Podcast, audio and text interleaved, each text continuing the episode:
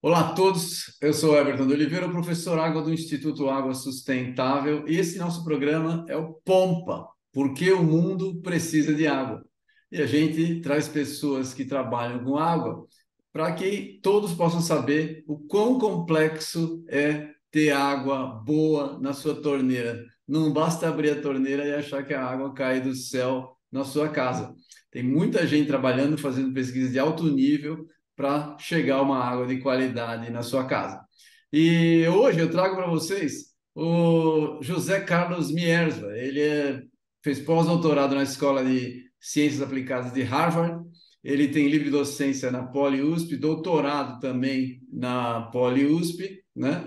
E fez mestrado na tecnologia nuclear também na Universidade de São Paulo. Ele é engenheiro, pela, engenheiro químico pela Universidade de Mogi das Cruzes.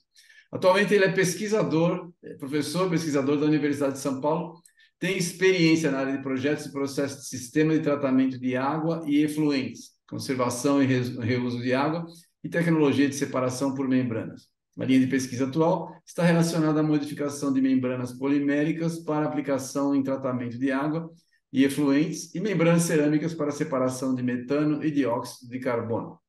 Antes de falar com o Miel, vou lembrar vocês que o nosso, o nosso programa é patrocinado pela Hidroplan. A Hidroplan apoia as causas em, do meio ambiente e da qualidade de água. Faça como a Hidroplan, apoie as nossas causas, patrocine os nossos programas também. Seja bem-vindo. Obrigado, Mierzo, por você estar com a gente aqui. É um prazer falar com você. Por favor, conta para a gente a sua trajetória, como é que tudo começou, quais foram as suas escolhas importantes para ser o Mieres, que todo mundo conhece hoje, por favor.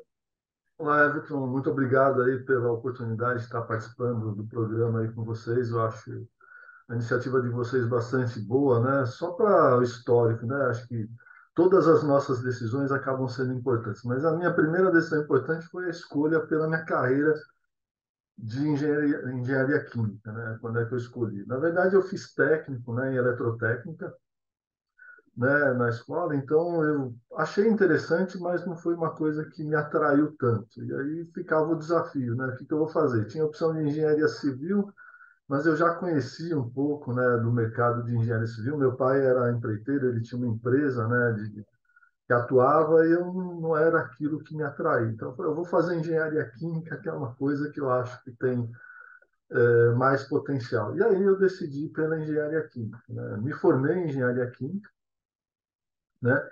E nesse meio tempo, né, é, eu fiz um curso que não era integral, né? Eu fiz um curso que era, era é, noturno, né? Aí eu tive a oportunidade de começar, a, antes de me formar, a fazer, né, trabalhar no, no IPEM, no Instituto de Pesquisas Energéticas e Nucleares. Isso lá em 1986, só para você ter uma ideia. É, eu entrei, né, como estagiário, aí eu logo fui para técnico, né, e trabalhei sempre nesse, em processos, né, químicos ligados à área nuclear. Isso e sempre também com um viés muito grande na área ambiental. Me formei, né, logo que eu me formei, aí eu saí do IPEM é, e fui para o Centro Tecnológico da Marinha em São Paulo para trabalhar é, no projeto né, do, do, submarino nuclear. Que... Ah, você trabalhou? Você trabalhou com, com, com o Otto? Isso, na época era o Otto mesmo, que era o, o diretor do centro tecnológico. E eu entrei justamente na área de meio ambiente, eu trabalhava com a parte de processos né, de, de tratamento de rejeitos radioativos líquidos, sólidos, também tratamento de efluentes. E aí eu, eu me envolvi né, com essa parte de águas. Aí o meu mestrado né, foi paralelo, né, isso já em 92, né, eu comecei o mestrado na área né, de, de voltado com reuso. Né? Veja que interessante, porque é, tinha uma demanda né, nossa que o, o, empreendimento tinha restrição de água e era necessário fazer alguma coisa para melhorar né, a relação com os recursos hídricos. E aí eu fiz uma proposta de um sistema integrado para reuso né, com conceito de descarga zero. O que era esse conceito de descarga zero? é, não lançar para o meio ambiente nenhum efluente com carga de contaminante maior do que é, a, o corpo hídrico, né, a classificação do corpo hídrico. Né? Então, foi o, o primeiro estudo no Brasil nessa, nessa linha, né, onde eu trabalhei, comecei a trabalhar com essas tecnologias mais novas. O processo de separação por membranas, osmose, é, e também evaporação, cristalização. Então, era um conceito no qual você conseguia recuperar toda a água é, do efluente. Nesse meio tempo, eu conheci, depois que eu terminei o meu mestrado, eu queria fazer o doutorado, né? Eu conheci o professor Ivanildo Espanhol. Eu vim até a Poli, né? E falei com o professor Ivanildo Espanhol que eu estava interessado. O professor nem me conhecia, ele tinha acabado de voltar, né, da, da Suíça, porque ele trabalhou na OMS. Eu apresentei minha proposta para ele e ele falou: ah, nossa, muito bom. Que aí também foi na área de reuso, que era propor né, um, uma metodologia para conservação e reuso de água em indústria. E aí, então, é, a minha trajetória foi caminhando dessa forma. E aí, eu acabei o doutorado. Coincidentemente, é, quando eu estava terminando o doutorado, é, na época, na, na USP, né, todos os professores que iam se aposentar, dois anos antes, eles poderiam abrir, era possível abrir uma vaga para já contratar uma pessoa né, para ir assumindo. Né, o, e aí foi aberta uma vaga aqui na Poli como para professor. E o professor Ivanildo falou para eu prestar né, o concurso. Falei, ah, tá bom, vou prestar. Me inscrevi no concurso né, e é, tinha outros quatro candidatos inscritos. Aí na, eu fiz a inscrição e passei. E aí eu comecei a trabalhar aqui na Poli em 2003, né? justamente maio de 2003, coincidentemente com o, a criação do curso de Engenharia Ambiental da Poli. E aí eu fui né, é, desenvolvendo, né, comecei a ajudar né, a concepção do curso de Engenharia Ambiental e comecei a ministrar aulas na área de engenharia ambiental e desenvolver pesquisas, né? Na Poli não tinha ninguém que trabalhava com quem trabalhava com reuso era o professor Ivanildo, mas não tinha ninguém que trabalhava com membranas. E aí eu comecei, né, é, a trabalhar tanto com reuso como com membranas. É, já antes de eu entrar aqui, quando eu estava fazendo doutorado, o professor Ivanildo teve a ideia de criar o CIRA, o Centro Internacional de Referência em Reuso de Água, que eu ajudei ele criar também. Né? A gente, ele conseguiu um recurso da, da FINEP né, para estruturar o CIRRA e nós, né, ao longo do tempo, então em 2001 começou o CIRRA também. Então, o que, que, é, o que é o CIRRA exatamente? O que, que vocês fazem no CIRRA? É, e quais, os objetivos, as realizações, que já tem quase 20 anos, né? É, mais de 20 anos. Mais de 20 anos, né? 22 anos praticamente. É. Então, o CIRRA foi uma ideia do professor Ivanildo como sendo um laboratório de referência para disseminar é, informações, tecnologias sobre reuso de água. Né? Então, a ideia era a gente ajudar né, a, a sociedade, o, os setores produtivos a é, identificar o reuso e também medidas de conservação como uma opção para os problemas de escassez de água principalmente aqui da região metropolitana, mas também de outras regiões do Brasil. Então, começamos a, a prestar serviço, né, fazer colaborações com várias empresas, empresas de grande porte, né, ajudando a elas estruturarem né, ou metodologias de reduzir consumo de água ou de implantar programas de reuso. E aí fizemos vários né, projetos para várias empresas. O CIRRA tem um site, né, no site do CIRRA é, é www usp.br barra Cirra, e lá a gente tem várias informações sobre os projetos que foram desenvolvidos. E aí nós criamos manuais, né? criamos o primeiro manual de conservação e reuso de água né, para a Fiesp, em 2004, né? vejam, o CIRRA começou em 2001, 2004, criamos esse manual. O manual do Sinduscom, né, para reuso em edificações, Criamos manuais, um manual para Firjan, no Rio de Janeiro, para Vale, é, e mais recentemente nós criamos uma série de manuais de reuso para a CNI, né, para a Confederação Nacional das Indústrias, além né, desses projetos de, de colaboração é, que nós fazíamos. Então, o CIRRA tem essa função né, de auxiliar as empresas é, para viabilizar programas de reuso né, e também é, medidas de conservação do uso da água. Muito Era legal. basicamente então, perguntar, tem algum manual desse aí que o pessoal pode fazer download no site? Tem alguma coisa assim? É, no site deve ter, mas é, no site da CNI tem, no, no site da Fiesp tem, né? Ah. É possível fazer downloads desses manuais todos, né? É, inclusive depois, né, eu posso ver e possivelmente tem, né? Agora não me recordo, né, de cabeça se está lá, mas possivelmente tem. Tá bom. Mas é só colocar. A gente coloca, né, a gente coloca o link da entrevista. Você passa para a gente, a gente coloca o link, link na entrevista para quem quiser baixar, tá? Ótimo. É, deixa eu fazer uma pergunta para você. Você Bom, tem um monte de perguntas que eu posso fazer para você. Você trabalha com um monte de áreas interessantes. O combate, o combate à escassez de água passa por várias ações. Você cuida disso, apresenta trabalhos, palestras sobre isso aí. Como racionalização do uso, aprimoramento de tecnologias né, de tratamento e reuso. Você uhum. publicou um livro sobre reuso em 2005, com o Ivanildo, claro, né? E outro em 2021, que tenho esses livros, né? que é o reuso de água potável como estratégia para a escassez. Conta para gente exatamente o que, que é o reuso, né? E como é que era no Brasil em 2005, lá quando você começou, 2003, e, e como é hoje. Em todos os sentidos, tanto tecnicamente quanto é, legalmente, porque tem um certo, um certo, digamos assim, preconceito, né, contra reuso. Então, é, na época em que nós começamos né, a fazer reuso, e aí tudo pela questão é, de escassez hídrica da região metropolitana e outras regiões é, do país. Então, uma opção era, todo mundo falava em reuso, falava, bom, eu preciso pensar no reuso não potável. Então, onde eu posso fazer reuso não potável? Então, eu poderia fazer em áreas urbanas e industriais. Só que áreas urbanas é muito complexo. Qual que é a ideia de áreas urbanas? Né? É, a demanda é muito distribuída.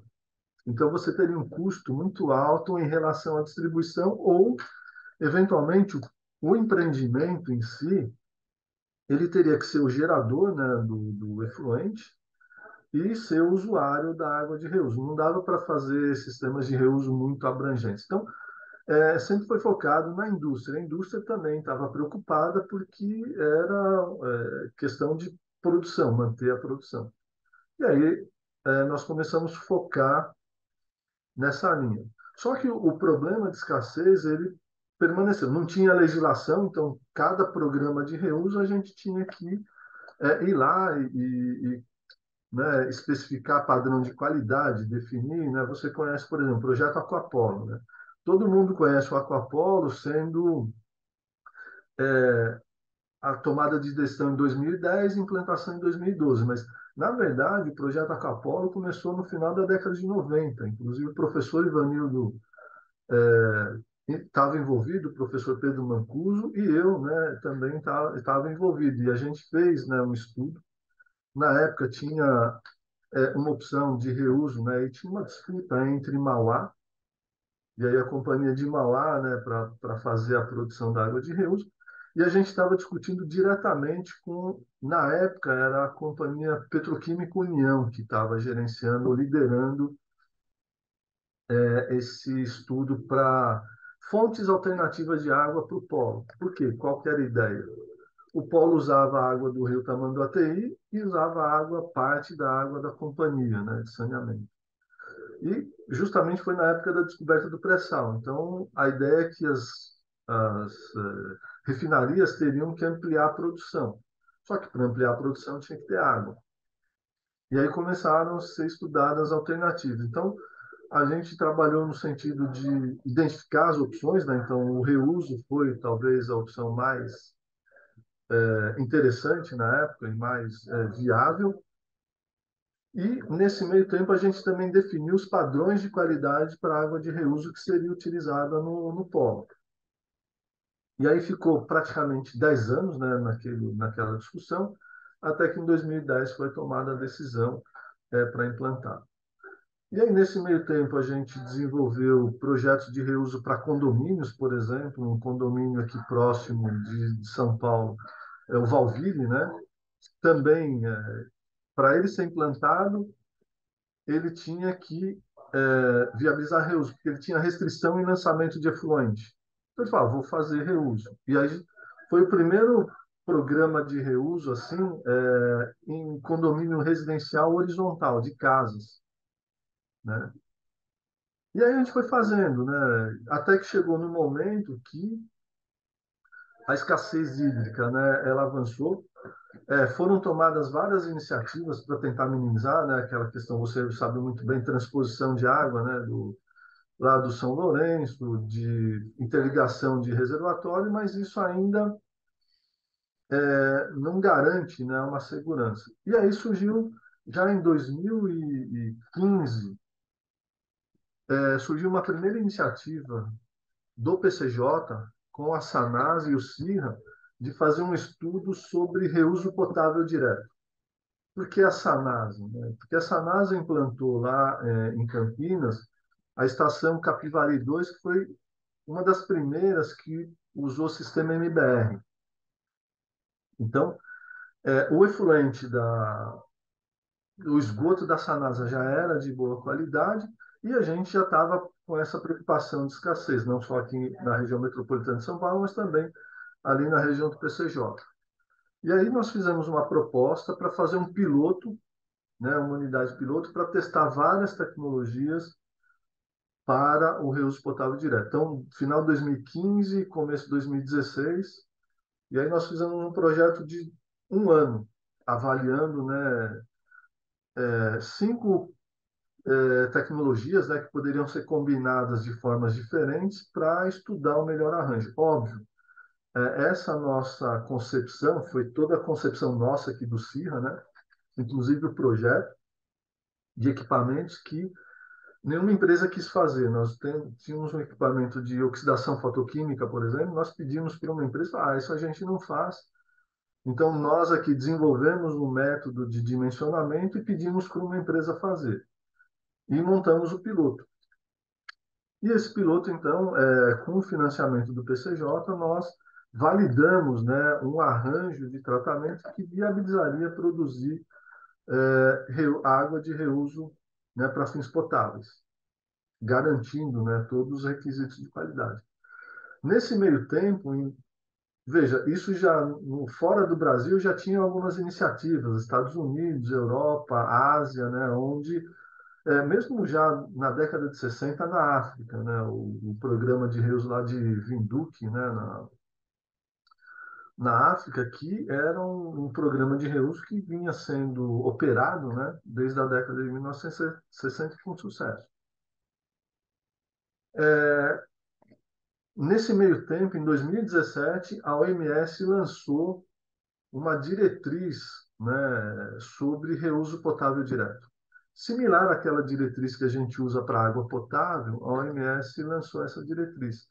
Então a gente começou a ver que é, a opção do reuso potável, considerando o nível de desenvolvimento tecnológico que a gente atingiu no mundo, né, óbvio, no Brasil, a gente ainda precisa importar né, algumas tecnologias, embora no CIR a gente tenta desenvolver né, para capacitar o país a, a produzir, é, coincidiu de a OMS então lançar. E aí então o reuso potável passou a ser um, um uma estratégia né, adequada para se pensar, tanto o reuso potável direto quanto o reuso potável indireto.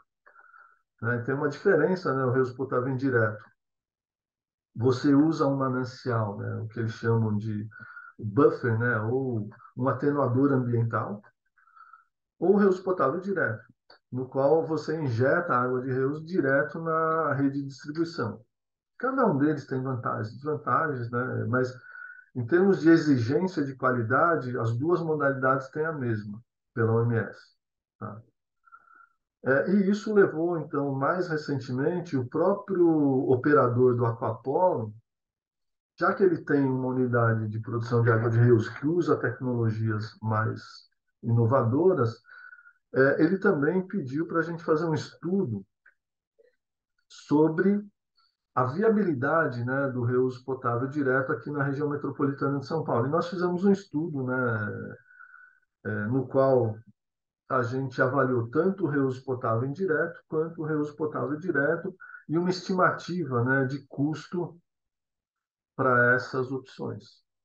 E aí, nesse meio tempo, né, obviamente teve aí o falecimento do professor Ivanildo Espanhol, né, é, que foi lamentável, e a gente já tinha, né, toda e o professor Ivanildo que foi o pioneiro, né, em começar a falar de reuso potável direto, né, e então, o Pedro Mancuso, eu e a filha né, do professor Ivanildo, falaram, vamos fazer um livro em homenagem ao professor Ivanildo sobre reuso potável direto.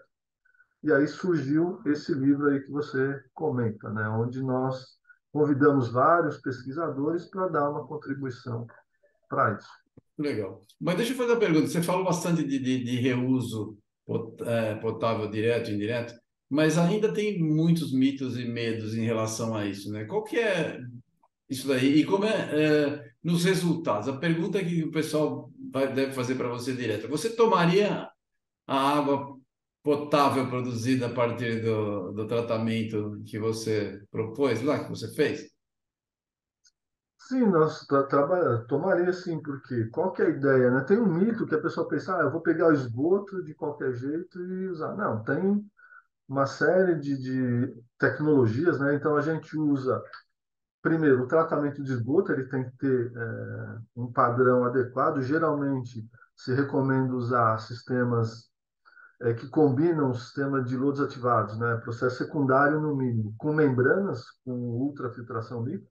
E aí, nesse caso, a, o MBR né, é uma tecnologia bastante relevante. Nesse estudo, só para você ter uma ideia, né, para desmistificar um pouco, nesse estudo que a gente fez para a Sanasa, o esgoto tratado pelo MBR basicamente já atendia a portaria do Ministério da Saúde. Nós fizemos uma avaliação. Só não atendia para dois parâmetros. Não atendia para cor e bactéria heterotrófica, que são parâmetros né, que não são muito relevantes. Só que aí a gente pensou, bom, mas tem outras coisas que a portaria não contempla que eventualmente pode é, ter no esgoto. Então a gente vai fazer, nós vamos avançar.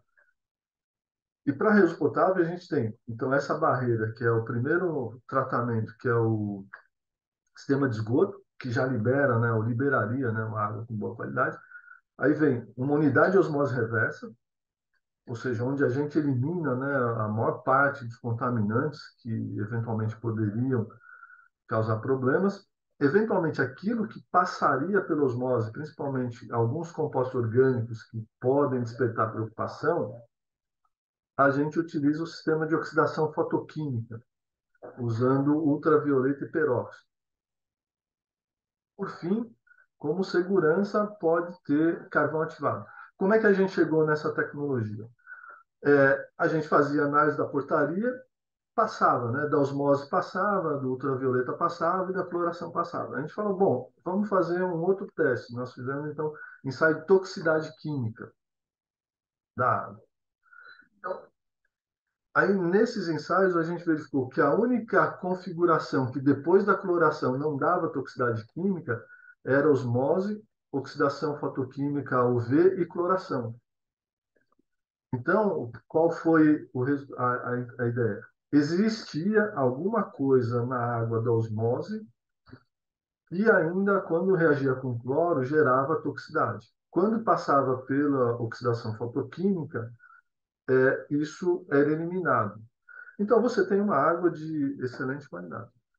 Agora, se eu comparar, por exemplo, todo esse arranjo tecnológico, imagina com as condições atuais que a gente tem de um sistema convencional.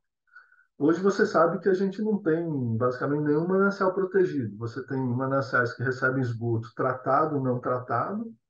Claro. É, Você esse utiliza é tecnologia convencional para produzir água potável. E ninguém se preocupa. Né?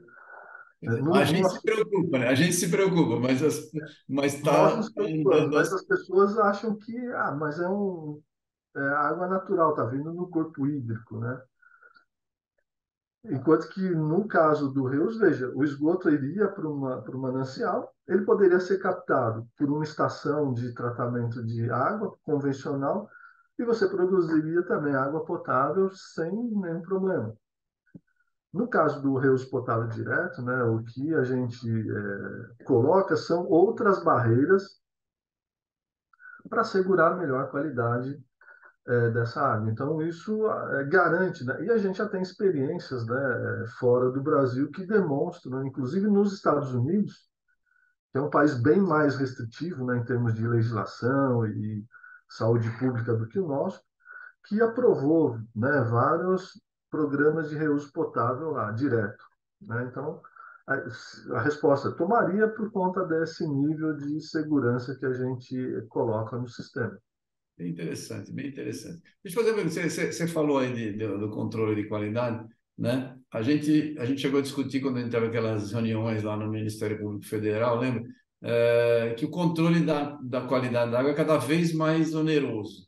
A gente fazer todas, sei lá, você vai pegar e para fazer a potabilidade para todos os parâmetros, você gasta uma, uma fortuna. Se for fazer isso regularmente, o custo fica alto, né? Porque tem muitos compostos que podem ser analisados.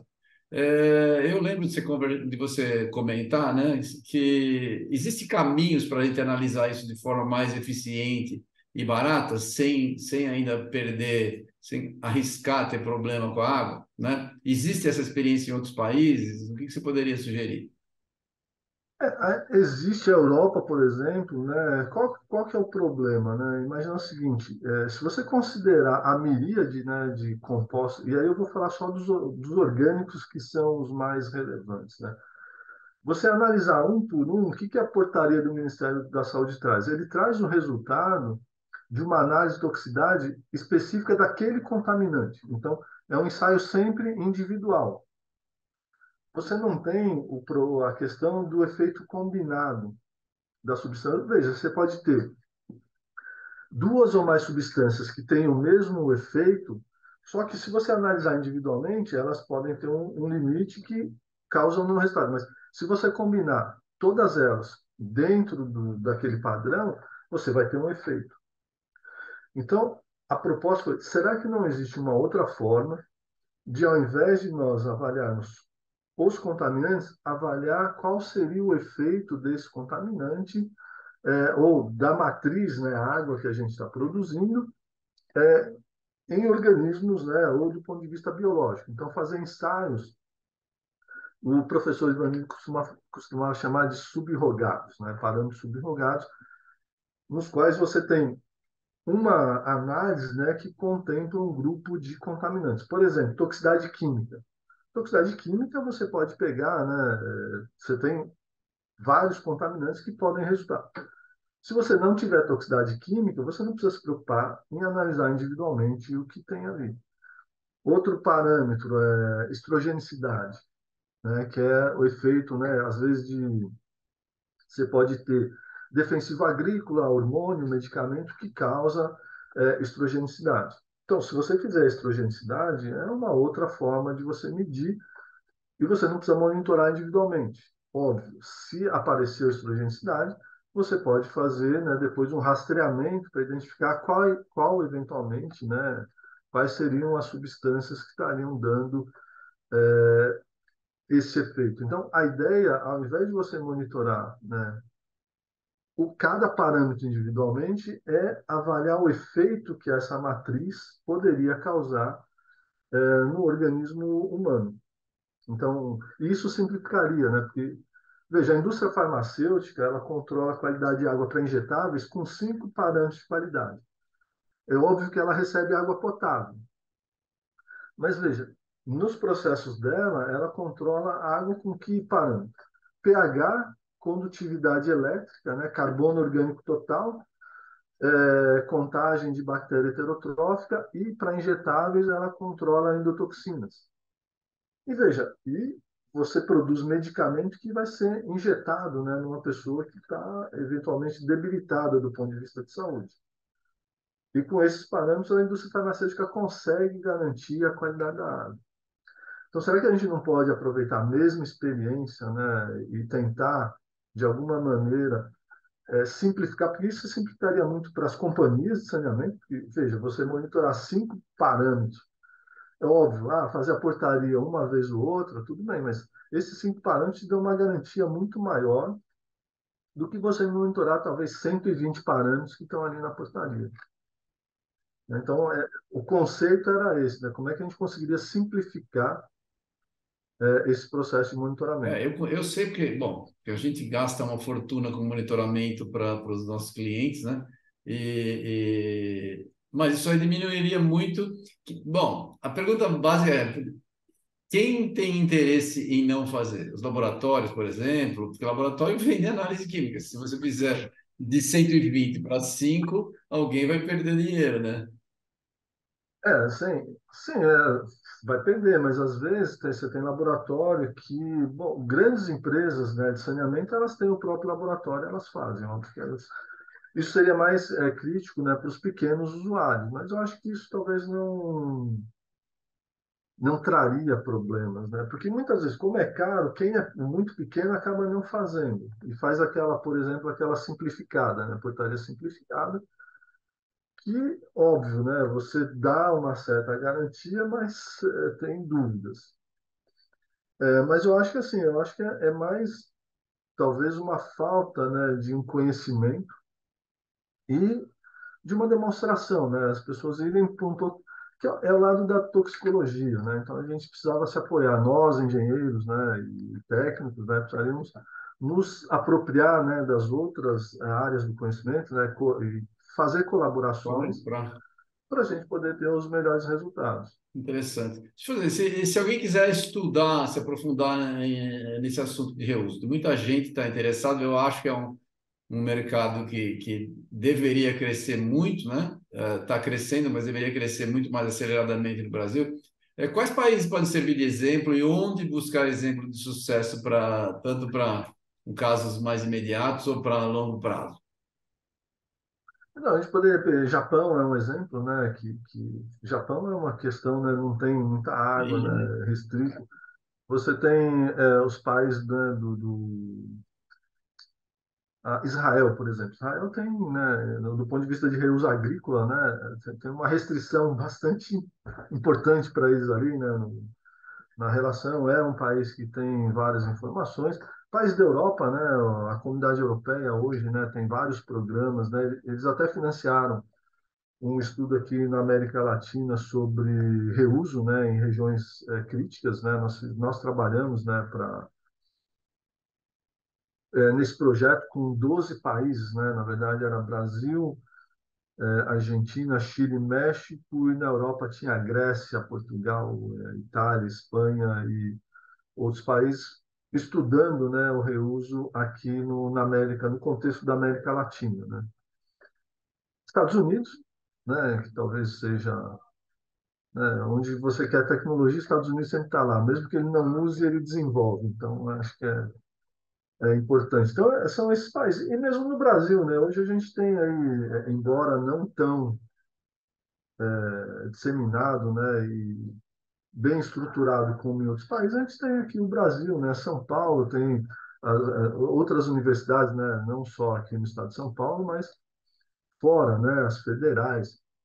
Então, FMG, a Federal do Rio Grande do Sul, é, Federal do Ceará, né, que eu tenho colaboração com o pessoal de lá, a gente está sempre é, envolvido né, nesse, nesse tema de reuso. Então, existem várias formas, né, e, eventualmente, se a pessoa quiser especializar ainda mais, pode fazer um programa né, de pós-graduação específico né, é, para estudar alguma questão de reuso. Então, eu tenho, tive orientados, né, tenho orientados que trabalham tanto do ponto de vista de tecnologia, como também de é, planejamento de reuso. Né? Eu tive um aluno de mestrado que ele fez um trabalho bem bacana, né? que é, deu suporte para a gente fazer vários manuais da CNI sobre estudo né, de potencial de reuso é, industrial para vários estados. Então, ele criou uma metodologia, uma ferramenta de avaliar, né,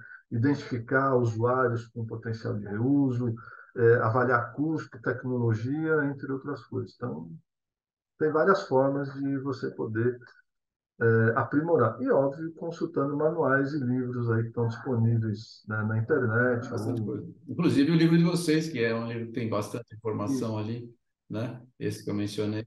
É. Sim, o livro de 2004 eu estou na cabeça de revisar ele. Já faz tempo, porque ele já tem bastante tempo, né? E o pessoal sempre me pede, oh, vamos revisar, incluir coisas mais novas. E eu acho que esse ano vai.